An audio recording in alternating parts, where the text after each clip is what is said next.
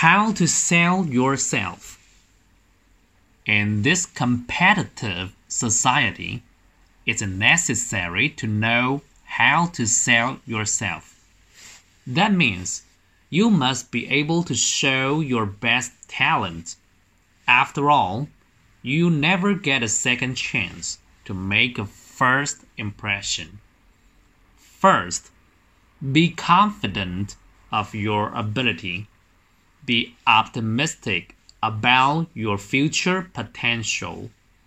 Be humble and as honest as you can. In addition, have a positive attitude. Keep trying to improve and get better. You'll win trust and respect when you try really hard. In this competitive society, it's necessary to know how to sell yourself. That means you must be able to show your best talent. After all, you never get a second chance to make a first impression. First, be confident of your ability. Be optimistic about your future potential. Be humble and as honest as you can. In addition,